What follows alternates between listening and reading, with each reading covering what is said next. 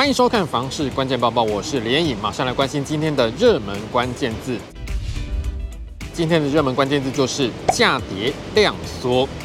看到这个关键字就可以知道，目前的房市不仅是买气比较冷，就连价格也松动了。根据台南市不动产估价师工会会诊实价登录数据，发现了六都当中总共有六十六个行政区住宅价格出现下跌的情形。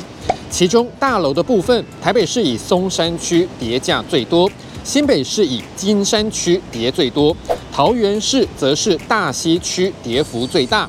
台中市是大甲区降价最多，台南市新营区跌最多，高雄市则是小港区降价最多。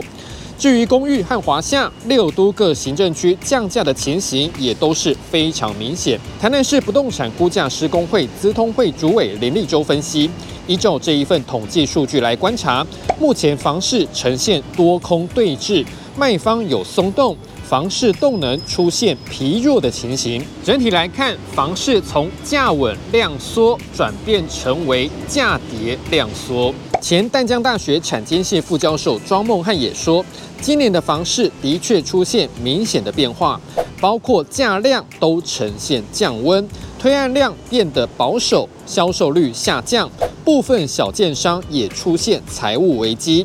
种种现象都显示出房市风险逐渐出现。庄梦汉认为，到了明年房市还是没有明显的变化，预估还是呈现价跌量缩的情形。今天的精选新闻，我们来看到台北市的房市动态，有业者为了拼买气，竟然推出零自备款的豪宅建案。这个建案位于南港经贸园区，二零一三年每坪开价是一百二十万元，但是到了二零一八年降价到了八字头，甚至在社区外墙贴上零自备全额贷的广告，希望能够出清余屋。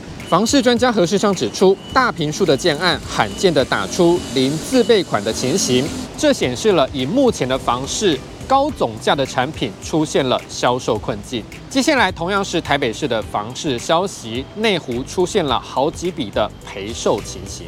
全国不动产企研室观察台北市内湖区的实价登录资讯，发现今年八月到十月，内湖出现五笔赔售案例，其中有一笔是超过百平的物件，三笔是六十到九十平的物件，只有一笔是三十平以下的格局。这五笔赔售案件，赔售的金额从七十几万到七百多万都有，后续情形值得再观察。最后这一则新闻来关心板桥福州的区域发展。新北市城乡局宣布，板桥福州都市计划通盘检讨案再次举办主要计划公开展览。这个都市计划面积将近两百八十公顷，并且配合泰板轻轨规划了预定路线用地，可望提升福州地区的生活品质。城乡局表示，公展期间市民有意见都可以提出来。十二月份也会举办三场的说明会，确保市民的权益。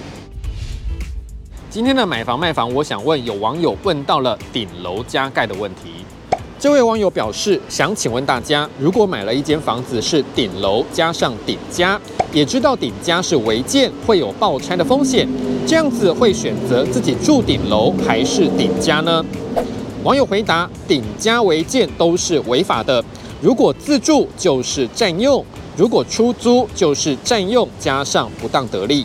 你对于这个问题还有什么样的看法呢？也欢迎在底下留言一起讨论。如果想知道更多的房市资讯，也欢迎点击底下资讯栏的连结。感谢您的收看，我们再会。